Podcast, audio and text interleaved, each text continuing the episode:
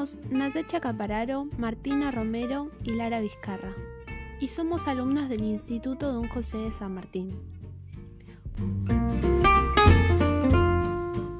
Hoy estamos en vivo en la radio 94.3 y queremos hablarle acerca de los memes y la literatura, puesto que hoy no se tiene en cuenta lo polémicos que pueden resultar.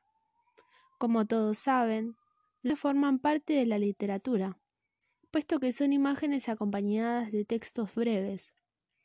Y obviamente los textos, por más cortos que sean, forman parte de la literatura. En resumen, los memes tienen literatura. Por eso también se puede decir que la literatura tiene memes. Ahora bien, nuestra hermosa profesora de literatura nos propuso realizar una actividad. Para llevarla a cabo, seleccionamos los siguientes memes, que reflejan el lado gracioso de la pandemia y la cuarentena. A continuación, les cedo el micrófono a mis compañeras para que les cuenten un poco acerca de los memes. Nati, ¿te gustaría arrancar con el primero? Hoy en la radio se nos presentaron tres memes, de los cuales los analizaremos con las teorías presentadas la semana pasada, para así lograr entenderlas un poco más.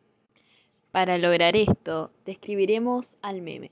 El primer meme es el siguiente. En él podemos evaluar y describir que se exponen tres recuadros. En el primer recuadro se interpretan las estadísticas mundiales de los casos de coronavirus. En el segundo, a un señor que personifica América Latina. Y en los últimos, un personaje que da indicaciones de estadísticas junto con América Latina.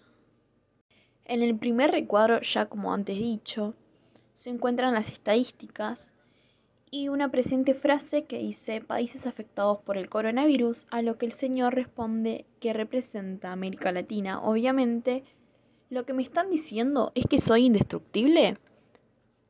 Contestándole el siguiente personaje, no, no, al contrario, con su sistema de salud pública, cualquier contagio indestructible, lo que responde América Latina.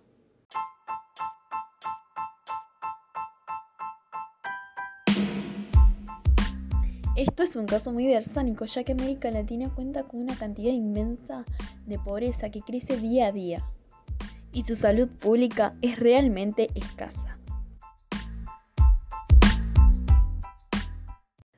Por otra parte, se demuestra específicamente la burla hacia América Latina debido a la propagación del coronavirus mediante lo irónico. En otras palabras, el meme es clasificado con la teoría de Hannah Gatsby al contener las características principales de una parodia satírica que pretende hacernos reflexionar a través de la ironía la realidad y opinión social que concebimos.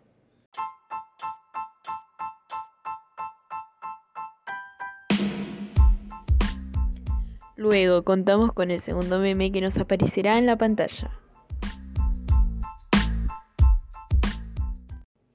En él vemos que un ciudadano resfriado se encuentra atado en un palo, rodeado de ramas, alcohol y personas que desean quemarlo.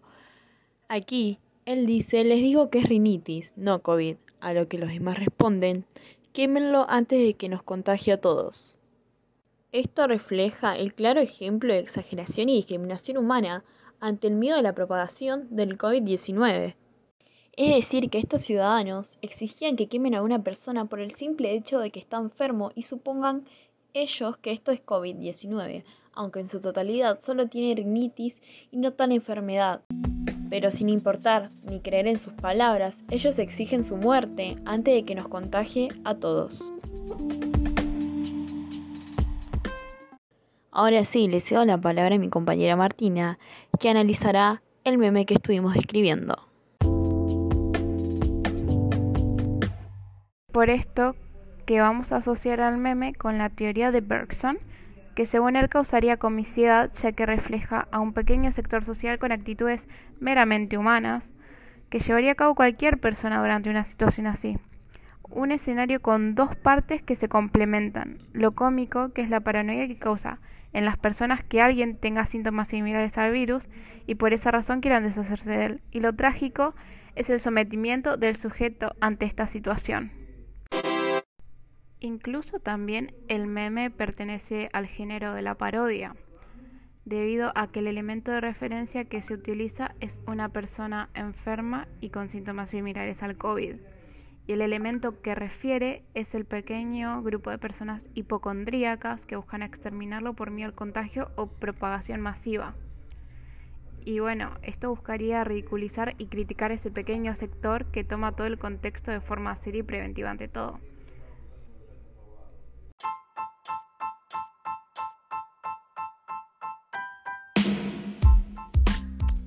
Muchas gracias Martina por tu explicación. Luego y por último exponemos el posterior meme.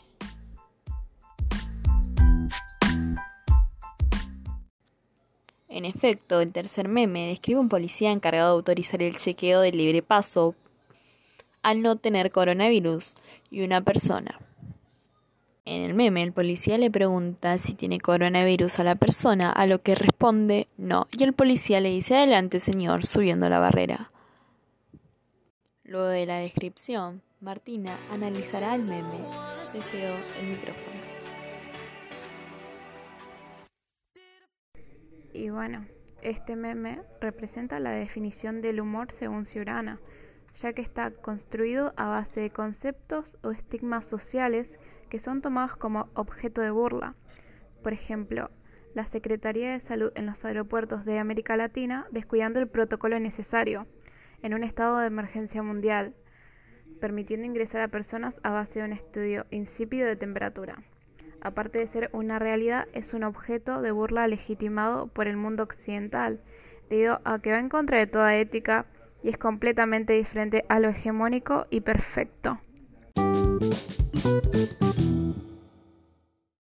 A mí me gustaría decir que otro aspecto que rescataremos de estos memes es el hecho de que forman parte del género grotesco.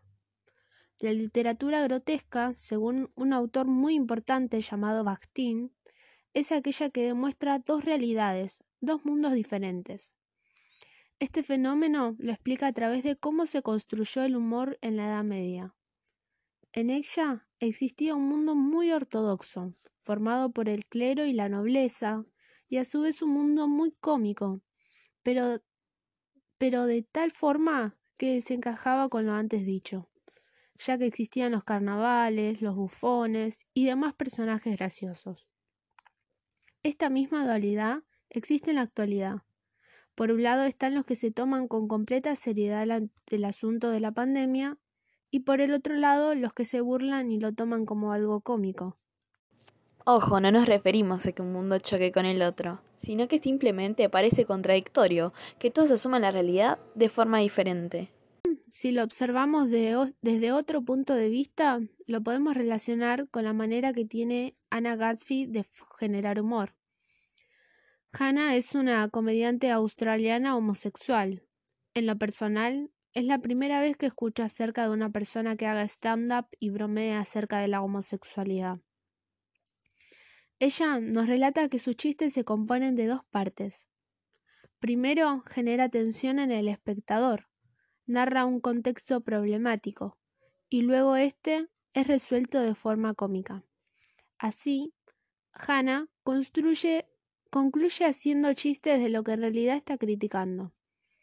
El mismo fenómeno, podríamos decir, se da en estos memes.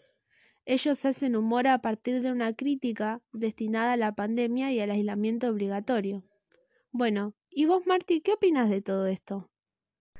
Realmente esto me parece increíble, debido a que además de producir catarsis en el público, los hace reflexionar mediante la tensión principal donde se plantea el contexto de incertidumbre, tal como lo hace Luigi Pirandello, el reconocido escritor, dramaturgo y novelista, él provoca lo mismo en el lector, mientras éste enfoca toda su atención en la lectura. El escritor introduce en sus obras el mecanismo de exponer a los personajes en situaciones ridículas, absurdas en relación a lo que se espera del personaje, pero basándose principalmente en el aspecto emocional del proceso humorístico. El humor que crea el autor es el resultado de la contraposición de dos sentimientos que ocasiona la reflexión activa durante la lectura de una obra o situación. Para concluir, podemos decir que los memes Más allá de ser un medio para transmitir humor o desatar polémicas, son también parte de la literatura y nos permiten conocer, con una mirada más profunda, el contexto en el cual se producen. Solo basta detenernos y prestar atención por unos momentos.